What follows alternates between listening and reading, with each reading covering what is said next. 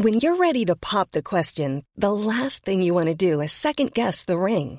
At Bluenile.com, you can design a one-of-a-kind ring with the ease and convenience of shopping online. Choose your diamond and setting. When you find the one, you'll get it delivered right to your door. Go to Bluenile.com and use promo code LISTEN to get $50 off your purchase of $500 or more. That's code LISTEN at Bluenile.com for $50 off your purchase. Bluenile.com code LISTEN.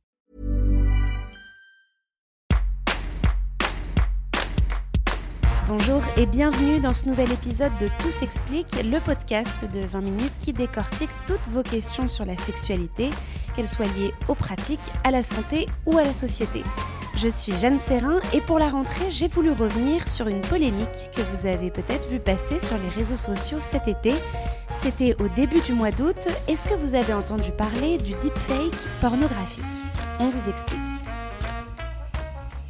C'est l'influenceuse Lena Situation. Salut les gars, j'espère que vous allez bien. Bienvenue sur ce nouveau vlog qui en a parlé dans une de ses vidéos du mois d'août. Un matin, elle s'est aperçue qu'une vidéo d'elle complètement nue traînait sur les réseaux sociaux. Problème, c'est bien son visage que l'on voit sur la vidéo, mais pas du tout son corps. Et évidemment, Lena Situation n'a jamais diffusé de clip pornographique la mettant en scène. En fait, elle est victime de ce qu'on appelle un deepfake pornographique. Alors, qu'est-ce que c'est? Eh bien, vous en avez peut-être déjà vu sur les réseaux sociaux ou vous ne vous êtes peut-être pas rendu compte que la vidéo que vous regardiez était en réalité truquée. Car c'est bien ça le principe des deepfakes, un montage vidéo qui met en scène une personne et grâce à une intelligence artificielle, on arrive à lui faire faire ou à lui faire dire tout ce qu'on veut.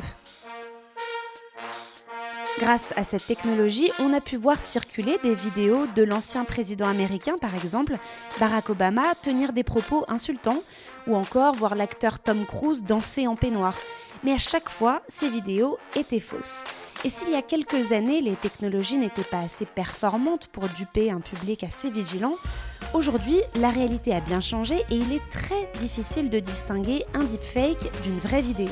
Alors pourquoi créer un deepfake? Eh bien, pour manipuler le public, et là les motivations peuvent être nombreuses, politiques parfois, mais la majorité du temps, et c'est le sujet de notre podcast, c'est à des fins pornographiques.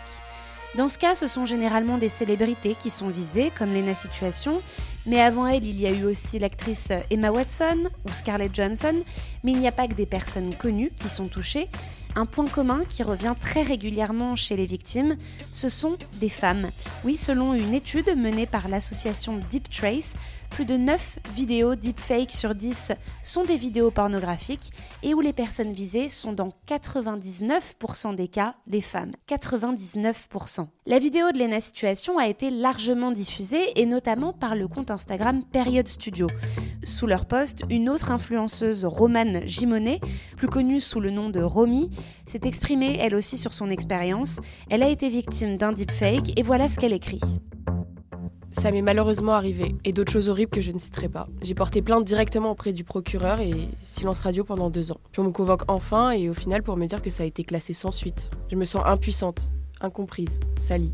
J'ai dû aller voir une psy, ça m'a créé de vrais troubles, un vrai sentiment de mal-être. On nous dit de dénoncer, mais il n'y a aucune véritable punition. C'est écœurant. Alors c'est notre journaliste Mathilde Dubois qui vient de lire le texte de Romy. Et ce que ça nous apprend, c'est qu'aujourd'hui, il reste très difficile de se protéger de ces manipulations. Pourquoi? Eh bien parce que pour le moment, aucun texte de loi en vigueur ne mentionne expressément les deepfakes pornographiques. Enfin, pour l'instant, car ça, ça pourrait bientôt changer. Mais ça, ce n'est pas moi qui vais vous l'expliquer, mais une experte en droit que j'ai contactée, Julie Grove-Charrier. Bonjour Julie Grove-Charrier. Bonjour. Vous êtes maître de conférence HDR en droit privé et sciences criminelles à l'Université Paris-Saclay et vous êtes spécialiste notamment en questions numériques. En 2019, une députée de La République En Marche, Caroline Janvier, avait interpellé le gouvernement pour plus de réglementation sur les deepfakes et notamment sur les deepfakes pornographiques. La réponse du secrétaire d'État à l'époque, qui est chargé du, chargé du numérique, ça avait été de dire que le droit français est suffisamment équipé d'une protection contre ces agissements grâce à une loi, la loi relative à la lutte contre la manipulation de l'information. Qu'est-ce que dit cette loi et est-ce qu'elle est suffisante pour protéger contre les deepfakes pornographiques? Alors c'est une question qui est complexe et qui appelle plusieurs réponses. En réalité, c'est toujours un peu le problème quand on fait du droit du numérique. On a toujours une tentation de créer un nouvel arsenal législatif, de créer de nouvelles dispositions.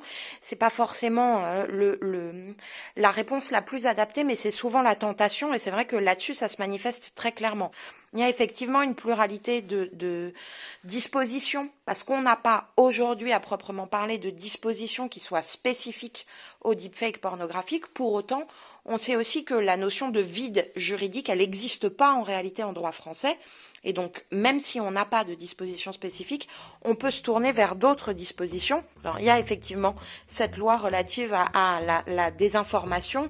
On a l'article 226.8 du Code pénal qui sanctionne les trucages, les montages qui sont réalisés avec les paroles, l'image d'une personne sans son consentement la condition qui est posée par cet article 226.8 du Code pénal, c'est qu'il n'apparaisse pas à l'évidence qu'il s'agit d'un montage. Donc en réalité, on joue avec l'impression que ça va donner euh, à l'égard du spectateur, mais c'est pas spécifique au deepfake.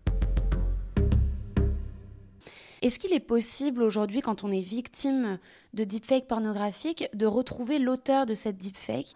Et une autre question dans la foulée, aujourd'hui, si on est victime de deepfake pornographique, qu'est-ce qu'on peut faire?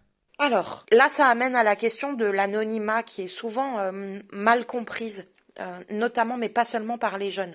En réalité, l'anonymat qu'on vous propose sur les réseaux sociaux, en ligne, etc., n'est qu'un anonymat de façade. Quand on fait du droit du numérique, on a tendance à expliquer très rapidement que l'anonymat n'existe pas. Et on a aujourd'hui les moyens, notamment dans un cadre pénal, puisque là il s'agirait d'infraction pénale, on a les moyens de retracer les identités. On passe par les adresses IP. Alors parfois c'est plus compliqué puisque je sais que votre euh, auditoire est souvent jeune, donc connaît les moyens aussi d'avoir ce qu'on appelle des adresses IP tournantes. Mais ça aussi, ça a ses limites et on peut remonter à la source. Donc ça, c'est faisable. Quels sont les moyens du coup aujourd'hui, en l'état actuel du droit, de sanctionner celui qui va publier, ben on va remonter effectivement à la source, on va l'identifier, malgré son pseudonymat, on va pouvoir le retrouver et on va engager des poursuites pénales en l'état actuel du droit sur le terrain de l'article 226.8 du Code pénal. Et donc la peine encourue sera d'un an d'emprisonnement et de 15 000 euros d'amende. Alors ça c'est ce qu'on appelle des plafonds. C'est le juge qui établira la peine, euh, la peine prononcée, mais ce sera possible. Hmm. donc ça veut dire porter plainte immédiatement. Oui, tout à fait. Et on a du coup de l'autre côté la possibilité de se tourner vers les acteurs pour leur demander cette fois-ci un retrait immédiat du contenu. Un retrait mais qui n'est pas forcément obligatoire. Ça sera à l'acteur euh, de le décider. Et voilà, c'est toujours pareil. Le problème, c'est qu'en réalité, les possibilités qu'on a, et notamment sur le terrain de la LCEN, la LCEN, c'est la loi pour la confiance dans l'économie numérique qui a été promulguée en 2004 c'est des possibilités qui en réalité sont assez euh, favorables, il faut le dire comme ça, hein, aux acteurs du numérique. Euh, il y a l'exigence de prompt retrait qui fait que euh, en cas de prompt retrait, la responsabilité ne sera pas engagée. Et on a un peu l'impression, quand on est sur la responsabilité des acteurs, même si ça s'améliore, mais un peu une impression de tonneau des Danaïdes, c'est-à-dire que vous allez faire retirer le contenu et puis il va revenir ailleurs. Alors ça, c'est peut-être moindre quand vous êtes une personne lambda comme vous et moi. Quand c'est un deepfake pornographique qui va concerner une personne d'une certaine notoriété, on peut reprendre l'exemple de Lena Situation, la difficulté c'est que ce contenu-là, il risque d'être copié depuis un site A par plein d'utilisateurs qui vont, le cas échéant, le, le, reposter sur des sites B, C, D, E, etc.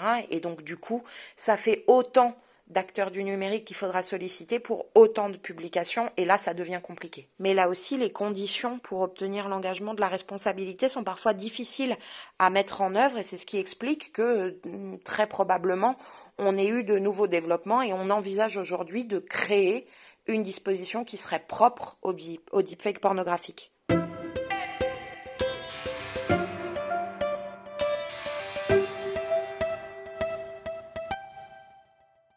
A d'ailleurs plusieurs euh, entreprises américaines qui agissent pour lutter contre ces deepfakes, euh, appliquent une politique de suppression systématique. On a Twitter, enfin X désormais, euh, Pornhub, Reddit, et ces plateformes ferment les comptes et les espaces d'échange qui diffusent ces deepfakes. Mais comme vous le dites, ce n'est pas forcément suffisant pour tous les cas. Donc aujourd'hui, on a le Digital Service Act qui est en train d'être voté en ce moment au Parlement et il est passé ce texte au Sénat très récemment. Pendant les débats, les discussions euh, au Sénat ont mené à l'adoption de deux amendements gouvernementaux qui visent à encadrer les deepfakes et les deepfakes pornographiques. C'était le 4 juillet dernier. Est-ce que vous pouvez nous expliquer le contenu de ces amendements et est-ce que l'initiative est bonne selon vous? Alors c'est la difficulté aussi effectivement avec une mise en perspective avec d'autres textes, on y reviendra peut-être par la suite, les textes européens, parfois des textes encore plus internationaux entre guillemets. Là pour l'initiative française, effectivement, on a en gros deux amendements gouvernementaux qui ont été ajoutés dans le grand projet de loi qui vise à sécuriser et à réguler l'espace numérique. Et un de ces amendements, qui est l'amendement 128, concerne spécifiquement la question des deepfakes et là vise à sanctionner plus lourdement le fait de publier un deepfake pornographique, l'ancien entre guillemets texte sur lequel on s'appuyait, qui est donc 226.8, prévoyait une peine possible d'un an d'emprisonnement et de 15 000 euros d'amende. Là, avec le nouveau texte, ça deviendrait pour cette infraction spécifique, deux ans d'emprisonnement et 60 000 euros d'amende. Et c'est un, amendement qui effectivement a été adopté par le Sénat à l'été et on attend que euh, les débats reprennent à l'Assemblée nationale sur l'ensemble du projet de loi visant à sécuriser et réguler l'espace numérique. Là, ça va être euh, repris à la rentrée et on devrait avoir un texte à l'automne, normalement. Et quel regard vous portez sur ces initiatives? Est-ce que selon vous, il fallait avoir euh, des amendements supplémentaires spécifiques au deepfake? Et est-ce que c'est des bons amendements suffisants? Il faut que je me dédouble en quelque sorte pour vous répondre. Sur un terrain politique, ça me semble être une bonne chose parce que ça donne l'occasion d'en parler, ça donne l'occasion de rappeler que en réalité c'est essentiellement les femmes qui sont victimes de ces deepfakes. Politiquement, c'est une bonne chose juridiquement, si je reprends ma casquette de juriste, ça peut davantage se discuter. Alors l'amendement général sur les deepfakes, lui, il est, contestable à plusieurs égards. Peut-être que c'est moins intéressant pour vous parce que nous, on se focalise ici vraiment sur l'amendement euh, deepfake pornographique. Cet amendement-là, sur le deepfake pornographique, pourquoi pas? Ça peut être une bonne chose sur le plan juridique d'avoir euh, une, une, disposition spéciale là-dessus. Ceci étant dit, il faut faire attention. On disait en, début d'échange que euh, c'est vrai qu'en droit du numérique, on a toujours la tentation de créer une disposition à chaque fois qu'on voit apparaître un nouveau problème, une nouvelle question. La difficulté, c'est que en réalité, il n'y a pas que le droit français. Il y a les sources européennes et en plus des sources européennes, il y a aussi toute la question qui est actuellement à l'étude sur le règlement relatif à l'intelligence artificielle qui est en cours d'adoption. Alors c'est très long au niveau du Parlement européen. Et bien justement, ce règlement-là, il aborde la question de ce qu'on a traduit en langue française, c'est pas très heureux forcément, mais de l'hypertrucage, c'est-à-dire le deepfake. Et il y a le risque, du coup, nous, en anticipant sur la norme européenne, il y a un risque qui existe quand même de contrariété avec la règle européenne. Ce qui veut dire qu'on pourrait adopter à l'automne un texte qu'on serait contraint de modifier si la norme européenne était différente. Hmm. donc peut-être euh, plus s'appuyer sur le droit européen finalement qui serait suffisant.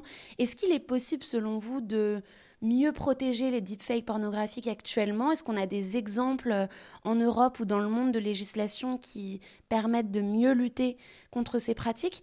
Une autre piste, ça pourrait être aussi de, se reposer plus sur les plateformes et d'exiger davantage de régulation de leur part. Comment faire selon vous? Oui, c'est toujours le même problème. On revient toujours un peu à la source sur ces questions-là. Effectivement, on a des exemples, si on fait un peu de droit comparé, de législation euh, ou de jurisprudence, parce que c'est parfois l'initiative du juge qui décide de sanctionner euh, plus ou moins euh, sévèrement la publication des deepfakes. Ça a été le cas par exemple au Royaume-Uni. Si on veut taper fort, le fait de taper juste sur celui qui va publier ne suffira sans doute pas. Et il faut effectivement faire jouer le levier des plateformes. Par ailleurs, sur ces questions-là, elles, y ont souvent intérêt, hein, parce que ça joue aussi sur leur image et qu'on a peut-être, nous, intérêt à essayer de faire jouer ces leviers-là plutôt. Pour revenir sur l'exemple cité juste avant, en juin 2023, l'Angleterre et le Pays de Galles ont décidé de considérer désormais les deepfakes pornographiques comme un crime et non plus comme un simple délit, ce qui s'accompagne donc d'une peine plus lourde pour les auteurs. Merci à Julie Gaufre-Charrier pour ses éclairages et n'oubliez pas, soyez vigilants quand vous regardez une vidéo, vérifiez toujours la source et vous pouvez aussi être alerté de la tromperie si la voix est étrange ou si les contours du visage de la personne ne sont pas très réalistes. Il existe aussi désormais des logiciels qui détectent si une vidéo est truquée ou non. Merci d'avoir écouté cet épisode. Tout s'explique, c'est tous les vendredis. Alors en attendant la semaine prochaine, n'hésitez pas à vous abonner au podcast de 20 minutes sur votre plateforme ou appli d'écoute préférée. À très vite.